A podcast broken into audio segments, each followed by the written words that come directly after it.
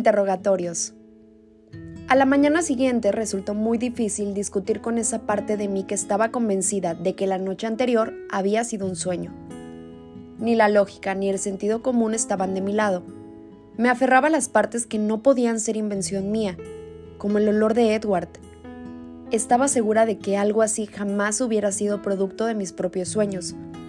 En el exterior, el día era brumoso y oscuro.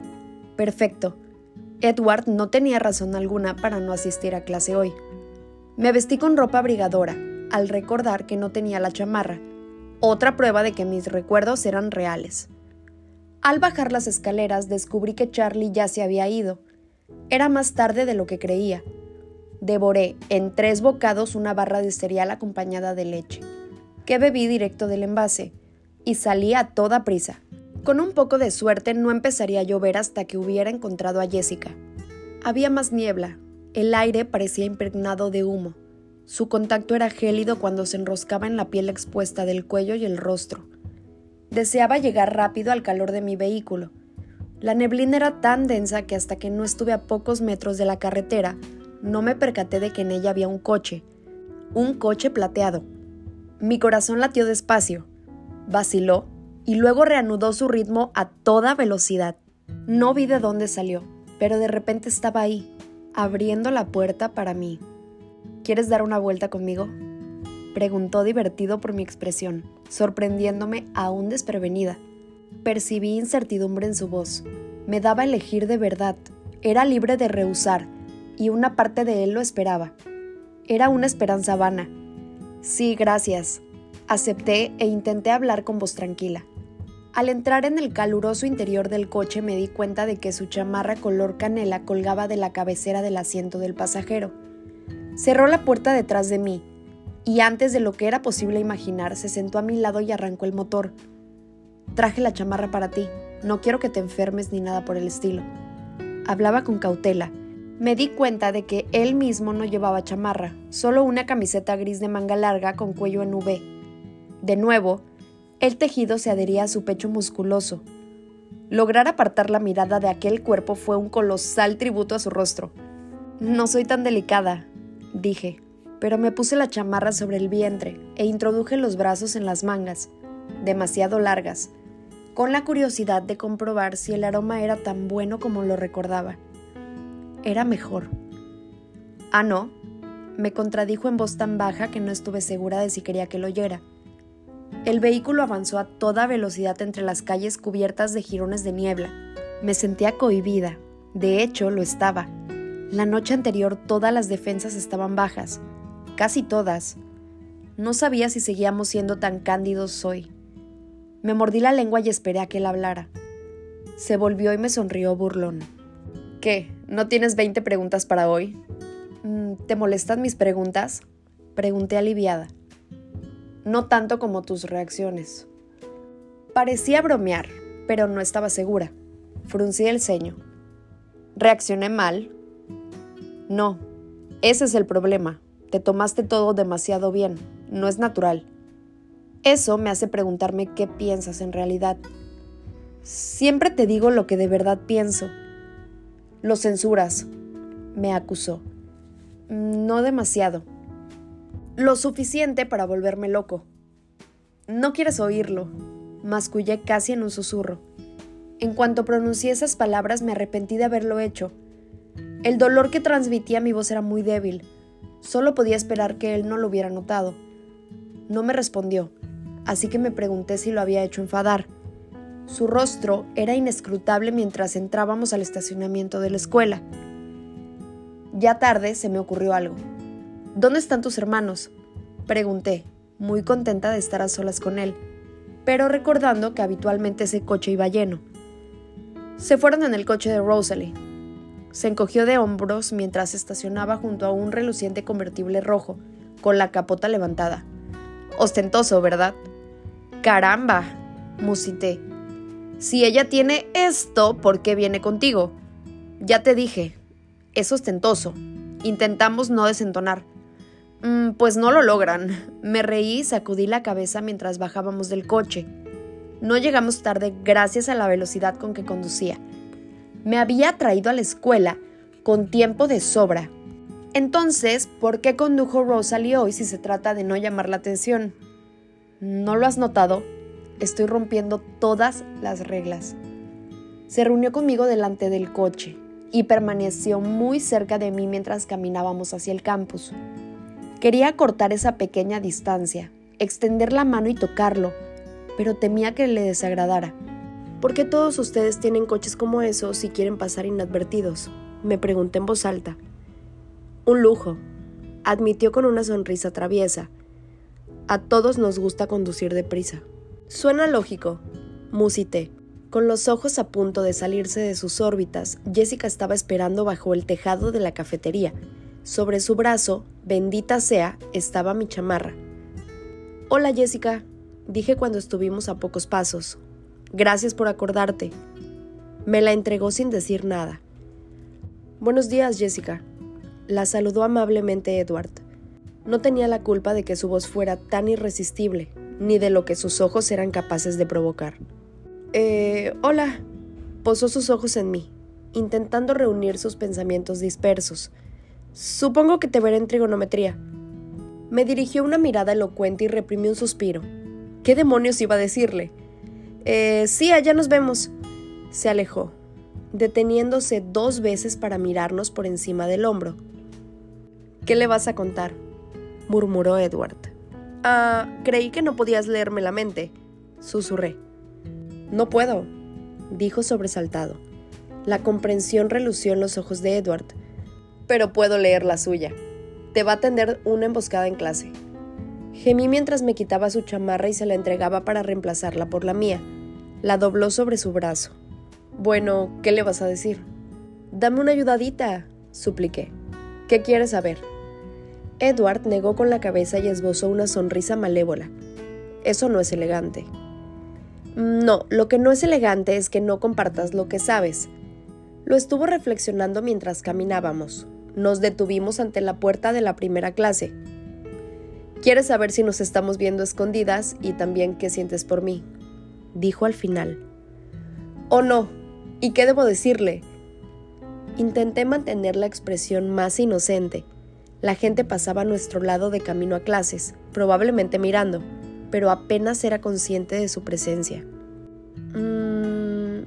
Hizo una pausa para atrapar un mechón suelto que se le había escapado a mi cola de caballo y lo colocó en su lugar. Mi corazón resopló de hiperactividad. Mm, supongo que, si no te importa, le puedes decir que sí a lo primero. Es más fácil que cualquier otra explicación. No me importa, dije con un hilo de voz. En cuanto a la segunda pregunta, mm, bueno, estaré atento para conocer la respuesta. Curvó una de las comisuras de la boca al esposar mi sonrisa pícara predilecta. Se dio la vuelta y se alejó. Te veré en el almuerzo, gritó por encima del hombro. Las tres personas que cruzaban la puerta se detuvieron para mirarme. Colorada e irritada me apresuré a entrar en clase. Vaya tramposo. Ahora estaba incluso más preocupada sobre lo que le iba a decir a Jessica. Me senté en mi sitio de siempre al tiempo que soltaba la mochila en el suelo con fastidio. Buenos días, Vela, me saludó Mike desde el asiento contiguo.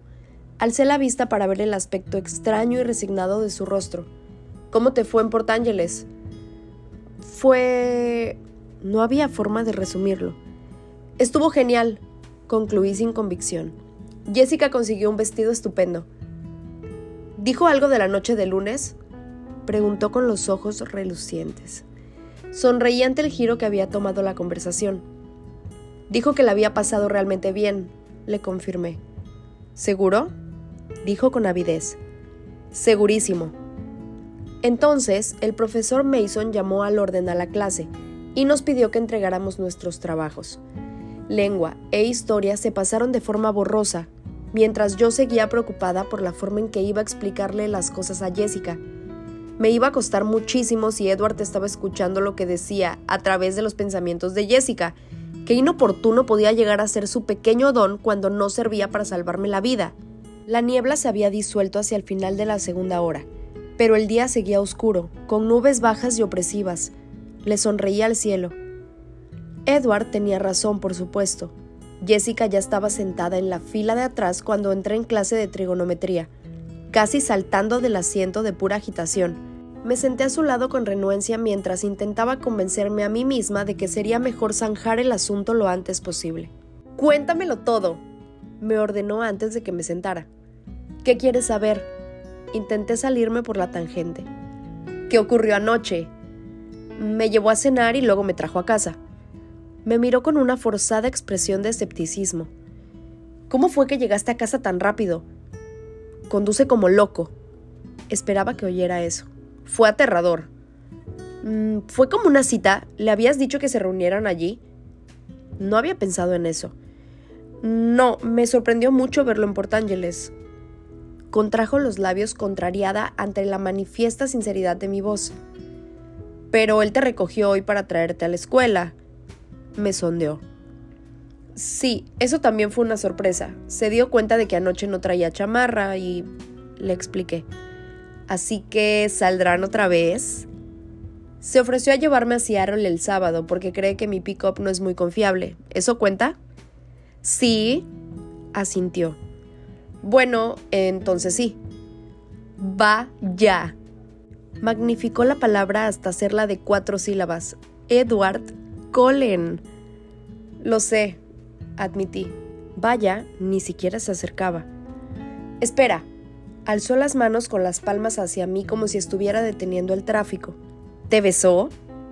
No, farfullé. No es de esos. Pareció decepcionada, y estoy segura que yo también.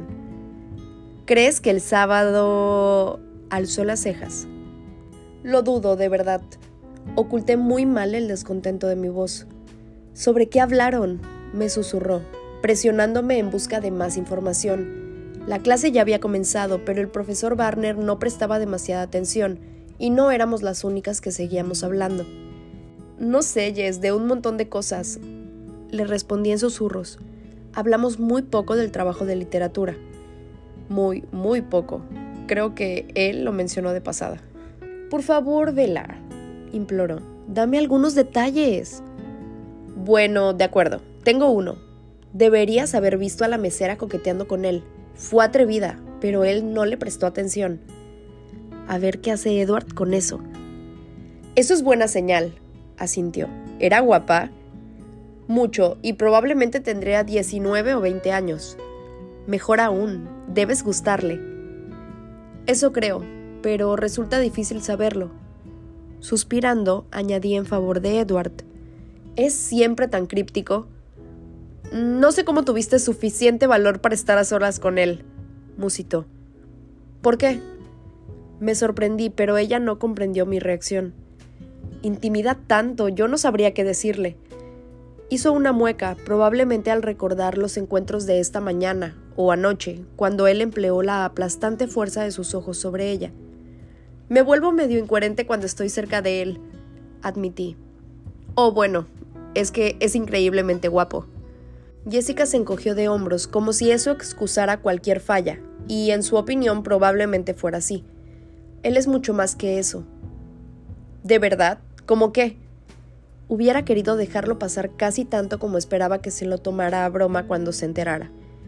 No te lo puedo explicar ahora, pero es incluso más increíble detrás del rostro el vampiro que quería ser bueno, que corría a salvar vidas, porque así no sería un monstruo. Miré hacia el frente del salón. ¿Eso es posible? dijo entre risitas. La ignoré, intentando aparentar que prestaba atención al profesor Barner. Entonces, ¿te gusta? No se iba a dar por vencida. Sí, respondí de forma cortante. Quiero decir que sí, de verdad te gusta. Me apremió. Sí, dije de nuevo, sonrojándome. Esperaba que ese detalle no se registrara en los pensamientos de Jessica. Tendrían que bastarle las respuestas monosilábicas. ¿Cuánto te gusta? Demasiado, le repliqué en un susurro. Más de lo que yo le gustó a él, pero no sé cómo evitarlo. Solté un suspiro. Entonces, por fortuna, el profesor Barner le hizo una pregunta a Jessica. No tuvo oportunidad de continuar con el tema durante el resto de la clase, y en cuanto sonó el timbre, inicié una maniobra de evasión. En la clase de lengua, Mike me preguntó si me habías dicho algo sobre la noche del lunes. Le dije. Bromeas. ¿Qué le dijiste? exclamó con voz entrecortada, su atención desviada por completo del otro asunto. Dime exactamente qué dijo y cuál fue tu respuesta palabra por palabra. Nos pasamos el resto del camino diseccionando la estructura de las frases y la mayor parte de la clase de español con una minuciosa descripción de las expresiones faciales de Mike. No hubiera estirado tanto el tema de no haber sido porque me preocupaba convertirme de nuevo en el tema de la conversación. Entonces sonó el timbre del almuerzo. El hecho de que me levantara de un salto de la silla y guardara precipitadamente los libros en la mochila con expresión animada debió ser un indicio claro para Jessica, que comentó, Hoy no te vas a sentar con nosotros, ¿verdad? Creo que no. No estaba segura de que no fuera a desaparecer inoportunamente otra vez, pero Edward me esperaba la salida de nuestra clase de español, apoyado en la pared. Se parecía a un dios griego más de lo que nadie debería tener derecho, Jessica nos dirigió una mirada, puso los ojos en blanco y se alejó. Te veo luego, Vela. Se despidió, con una voz llena de implicaciones. Más tarde tal vez debería desconectar el timbre del teléfono. Hola, dijo Edward con voz divertida e irritada al mismo tiempo. Era obvio que había estado escuchando. Hola. No se me ocurrió nada más que decir, y él no habló. Supe que esperaba el momento adecuado así que el trayecto a la cafetería fue un paseo en silencio. Entrar con Edward en el abigarrado flujo de gente a la hora del almuerzo se pareció mucho a mi primer día de clases. Todos me miraban. Encabezó el camino hacia la fila, aún sin despegar los labios, a pesar de que sus ojos me miraban cada pocos segundos con expresión especulativa. Me parecía que la irritación iba venciendo a la diversión como emoción predominante en su rostro. Inquieta, jugueteé con el zipper de la chamarra. Se dirigió al mostrador y llenó una charola de comida. ¿Qué haces? objeté. No pensarás llevarte todo eso para mí. Negó con la cabeza y se adelantó para pagar la comida. La mitad es para mí, por supuesto. Enarqué una ceja. Me condujo al mismo lugar en que nos habíamos sentado la vez anterior. En el extremo opuesto de la larga mesa, un grupo de chicos del último grado nos miraron anonadados cuando nos sentamos uno frente al otro. Edward parecía ajeno a este hecho. Toma lo que quieras, dijo empujando la charola hacia mí. Siento curiosidad, comenté mientras elegía una manzana y la hacía girar entre las manos. ¿Qué harías si alguien te desafiara a comer? Tú siempre tienes curiosidad. Hizo una mueca y sacudió la cabeza.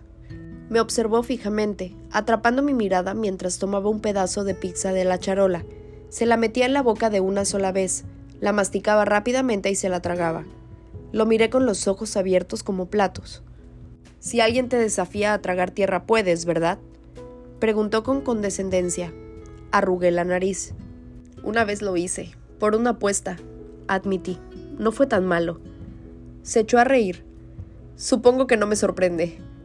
Algo por encima de mi hombro parecía atraer su atención. Jessica está analizando todo lo que hago. Luego lo reconstruirá para ti. Empujó hacia mí el resto de la pizza la mención de Jessica devolvió a su semblante una parte de su antigua irritación. Dejé la manzana y mordí la pizza, apartando la vista, ya que sabía que Edward estaba a punto de comenzar. ¿Así que la mesera era guapa? preguntó de forma casual. ¿De verdad no te diste cuenta? No, no prestaba atención. Tenía muchas cosas en la cabeza. Pobre chica. Ahora podía darme el lujo de ser generoso. Algo de lo que le dijiste a Jessica bueno, me molesta. No permitió que lo distrajera y habló con voz ronca mientras me miraba con ojos de preocupación a través de sus largas pestañas. No me sorprende que oyeras algo que te disgustara, ya sabes lo que dicen de los chismosos, le recordé. Te previne que estaría escuchando. Y yo de que no querría saber todo lo que pienso. Cierto, concedió, todavía con voz ronca. Aunque no tienes razón, Quiero saber todo lo que piensas, todo, solo que desearía que no pensaras algunas cosas. Fruncí el ceño. Esa es una distinción importante. Pero en realidad ese no es el tema por ahora. Entonces, ¿cuál es? En ese momento nos inclinábamos el uno hacia el otro sobre la mesa. Su barbilla descansaba sobre las alargadas manos blancas. Me incliné hacia adelante apoyada en la palma de mi mano. Tuve que recordarme a mí misma que estábamos en un comedor abarrotado, probablemente con muchos ojos curiosos fijos en nosotros. Resultaba demasiado fácil dejarse envolver por nuestra propia burbuja privada, pequeña y tensa. ¿De verdad crees que te interesas por mí más que yo por ti? murmuró, inclinándose más mientras hablaba, traspasándome con sus relucientes ojos negros. Intenté acordarme de respirar. Tuve que desviar la mirada para recuperarme. Volviste a hacerlo, murmuré. Abrió los ojos sorprendido. ¿Qué cosa? Aturdirme, confesé. Intenté concentrarme cuando volví a mirarlo. Ah, frunció el ceño. No es culpa tuya, suspiré. No puedes evitarlo. ¿Vas a responder a mi pregunta? Sí. ¿Sí me vas a responder o sí lo piensas de verdad? Se irritó de nuevo. Sí, lo pienso de verdad. Fijé los ojos en la mesa y recorrí la superficie de falso mármol. El silencio se prolongó. Con obstinación, me negué a ser la primera en romperlo, luchando con todas mis fuerzas contra la tentación de echar un vistazo a su expresión. Te equivocas, dijo al fin con una suave voz aterciopelada. Alcé la mirada y vi que sus ojos eran amables. Eso no lo puedes saber, discrepé en un cuchicheo. Negué con la cabeza en señal de duda, aunque mi corazón se agitó al oír esas palabras. No quise creerlas con tanta facilidad. ¿Qué te hace pensarlo?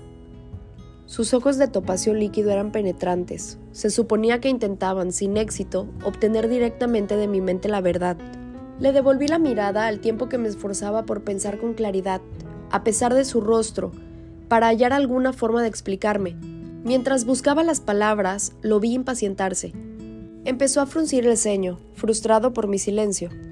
Quité la mano de mi cuello y alcé un dedo. Déjame pensar, insistí. Su expresión se suavizó, ahora satisfecho de que estuviera pensando una respuesta. Dejé caer la mano en la mesa y moví la mano izquierda para juntar ambas. Las contemplé mientras entrelazaba y liberaba los dedos hasta que al final hablé. Bueno, dejando a un lado lo obvio, en algunas ocasiones... Mmm, vacilé. No estoy segura, yo no puedo leer mentes, pero algunas veces parece que intentas despedirte cuando estás diciendo otra cosa. No supe resumir mejor la sensación de angustia que a veces me provocaban sus palabras. Muy perceptiva, susurró, y mi angustia surgió de nuevo, cuando confirmó mis temores. Aunque por eso es por lo que te equivocas, comenzó a explicar. Pero entonces entrecerró los ojos. ¿A qué te refieres con lo obvio? Bueno, mírame, dije, algo innecesario puesto que ya lo estaba haciendo. Soy absolutamente normal, bueno, salvo por todas las situaciones en que la muerte me ha pasado rozando, y por ser extremadamente torpe. Y mírate a ti. Lo señalé con un gesto de la mano, a él y su asombrosa perfección, la frente de Edward se crispó de rabia durante un momento para luego suavizarse, cuando su mirada adoptó un brillo de comprensión. Nadie se ve a sí mismo con claridad. Voy a admitir que diste en el clavo con los defectos. Se rió entre dientes de forma sombría. Pero tú no oíste lo que pensaban todos los chicos de esta escuela el día de tu llegada. No lo creo, murmuré para mí y parpadeé, atónita. Confía en mí por esta vez. Eres lo opuesto a lo normal. Mi vergüenza fue mucho más intensa que el placer ante la forma en que me miró mientras pronunciaba esas palabras. Le recordé mi argumento original rápidamente. Pero yo no estoy diciendo adiós, puntualicé. ¿No lo ves? Eso demuestra que tengo razón. Soy quien más se preocupa, porque si debo hacerlo, si olvidarlo es lo correcto, enfatizó mientras sacudía la cabeza como si luchara contra esa idea. Sufriré para evitar que resultes herida, para mantenerte a salvo. Lo miré fijamente. ¿Acaso piensas que yo no haría lo mismo? Nunca vas a tener que decidir eso. Su impredecible estado de ánimo volvió a cambiar bruscamente, y una sonrisa traviesa e irresistible le cambió las facciones. Por supuesto, mantenerte a salvo empieza a parecerse a un trabajo de tiempo completo que requiere de mi presencia constante. Nadie ha intentado matarme hoy, le recordé agradecida por abordar un tema más ligero. No quería que volviera a hablar de despedidas. Si tenía que hacerlo me creía capaz de ponerme en peligro a propósito para retenerlo cerca de mí. Desterré ese pensamiento antes de que sus rápidos ojos lo leyeran de mi cara. Esa idea me metería en un buen lío. Aún, agregó, aún, admití. Se lo hubiera discutido, pero ahora quería que estuviera pendiente de mí. Tengo otra pregunta para ti, dijo con rostro todavía despreocupado. Adelante. ¿De verdad tienes que ir a Seattle este sábado o es solo una excusa para no tener que dar una negativa a tus admiradores? Hice una mueca ante ese recuerdo. Todavía no te he perdonado por el asunto de Tyler, ¿sabes? Lo previne. Es culpa tuya que se haya engañado hasta creer que voy a acompañarlo al baile de gala. Oh, hubiera encontrado el momento de pedírtelo sin mi ayuda. En realidad solo quería ver tu cara. Se rió entre dientes. Me hubiera enfadado si su risa no hubiera sido tan fascinante. Sin dejar de hacerlo, me preguntó, si yo te lo hubiera pedido, ¿me hubieras rechazado? Probablemente no, admití pero lo hubiera cancelado después, alegando una enfermedad o un tobillo torcido. Se quedó extrañado. ¿Por qué? Moví la cabeza con tristeza. Supongo que nunca me has visto en gimnasia, pero creo que lo entenderías. ¿Te refieres al hecho de que eres incapaz de caminar por una superficie plana y estable sin encontrar algo con lo que tropezarte? Obviamente, eso no sería un problema. Estaba muy seguro. Todo depende de quién te lleve a bailar. Vio que estaba a punto de protestar y me atajó. Pero aún no me has contestado. ¿Estás decidida a ir a Seattle o te importaría que fuéramos a un lugar diferente? En cuanto utilizó el plural, dejé de preocuparme. Estoy abierta a sugerencias, concedí. Pero quiero pedirte un favor. Me miró con precaución, como hacía siempre que formulaba una pregunta abierta. ¿Cuál? ¿Puedo conducir? Frunció el ceño. ¿Por qué? Bueno, sobre todo porque cuando le dije a Charlie que me iba a Seattle, me preguntó concretamente si iría sola, y en ese momento así era. Probablemente no le mentiría si me lo volviera a preguntar, pero dudo que lo haga de nuevo, y dejar el coche enfrente de la casa solo sacaría el tema a relucir de forma innecesaria. Y además, porque tu manera de conducir me asusta. Puso los ojos en blanco. De todas las cosas por las que debería asustarte, ¿a ti te preocupa mi forma de conducir? Movió la cabeza con desagrado, pero luego volvió a ponerse serio. ¿No quieres decirle a tu padre que vas a pasar el día conmigo? En su pregunta había un trasfondo que no comprendí. Mientras menos le diga a Charlie, mejor. En eso me mostré firme. De todos modos, ¿a dónde vamos a ir? Hará buen tiempo, así que estaré afuera de la atención pública y podrías estar conmigo si así lo quieres. Otra vez me dejaba elegir. ¿Y me enseñarás a qué te referías con lo del sol?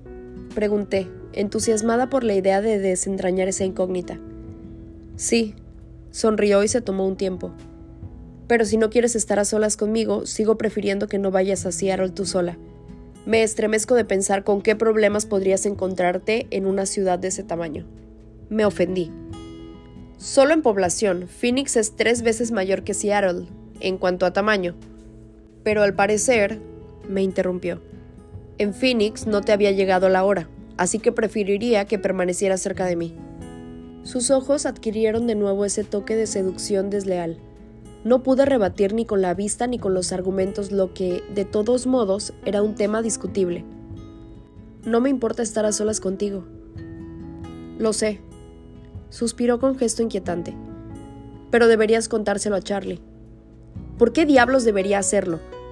Sus ojos relampaguearon con súbita fiereza. Para darme un pequeño incentivo para que te traiga de vuelta. Tragué saliva, pero después de pensarlo un momento estuve segura. Creo que me arriesgaré. Resopló con enojo y desvió la mirada. Hablemos de otra cosa, sugerí. ¿De qué quieres hablar? preguntó todavía sorprendido. Miré a nuestro alrededor para asegurarme de que nadie podía oírnos. Mientras pasaba la mirada por el comedor, observé los ojos de la hermana de Edward, Alice, que me miraba fijamente, mientras el resto lo miraba él. Desvié la mirada rápidamente. Miré a Edward y le pregunté lo primero que se me pasó por la cabeza. ¿Por qué fuiste a Gold Rocks el fin de semana pasado? ¿Para cazar? Charlie me dijo que no era un buen lugar para acampar a causa de los osos. Me miró fijamente como si estuviera pasando por alto lo evidente. ¿Osos? Pregunté entrecortadamente. Él esbozó una sonrisa burlona. No estamos en temporada de osos, añadí con severidad para ocultar mi sorpresa. Si lees con cuidado, verás que las leyes mencionan solo la caza con armas, me informó. Me contempló con regocijo mientras lo asimilaba lentamente. ¿Osos? repetí con dificultad. El favorito de Emmet es el oso pardo, dijo a la ligera, pero sus ojos escrutaban mi reacción. Intenté recobrar la compostura. Musité mientras tomaba otra porción de pizza, como pretexto para bajar la mirada. Mastiqué muy despacio, y luego bebí un trago de refresco sin alzar la vista. Bueno, dije después de un rato. Mis ojos se encontraron con los suyos, ansiosos. ¿Cuál es tu favorito? Enarcó una ceja y sus labios se curvaron con desaprobación. El puma, Ah, comenté con un tono de amable desinterés mientras volví a tomar Coca-Cola.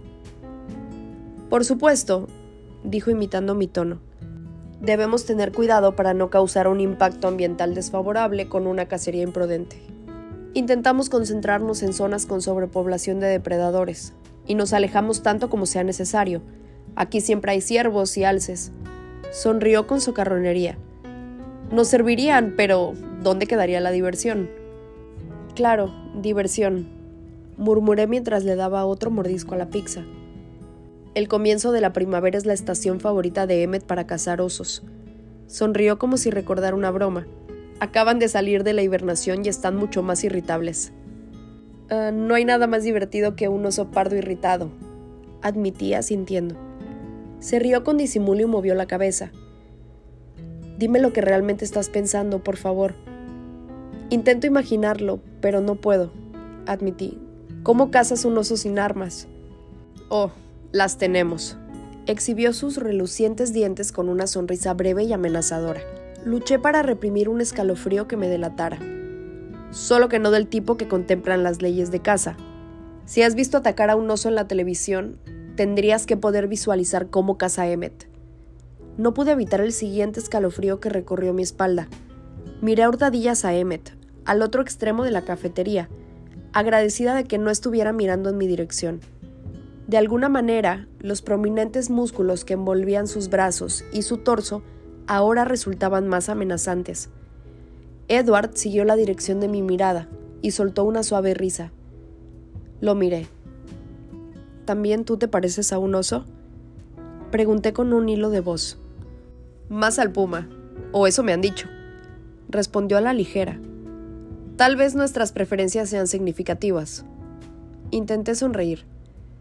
Tal vez, repetí, pero mi mente rebosaba de imágenes contrapuestas que no lograba unir. ¿Es algo que podría llegar a ver? Definitivamente no. Su cara se tornó aún más pálida de lo habitual, y de repente su mirada era furiosa. Me eché hacia atrás, sorprendida, y asustada, aunque jamás lo admitiría, por su reacción. Él hizo lo mismo y cruzó los brazos a la altura del pecho. ¿Demasiado aterrador para mí? Le pregunté cuando recuperé el control de mi voz.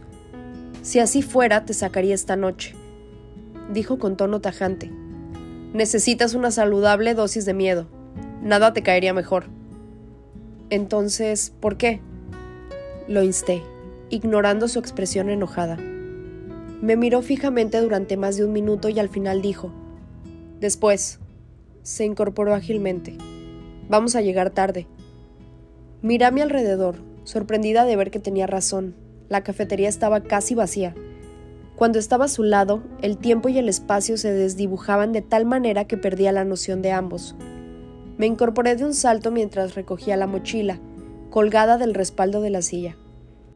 Muy bien, después, admití. No lo olvidaría.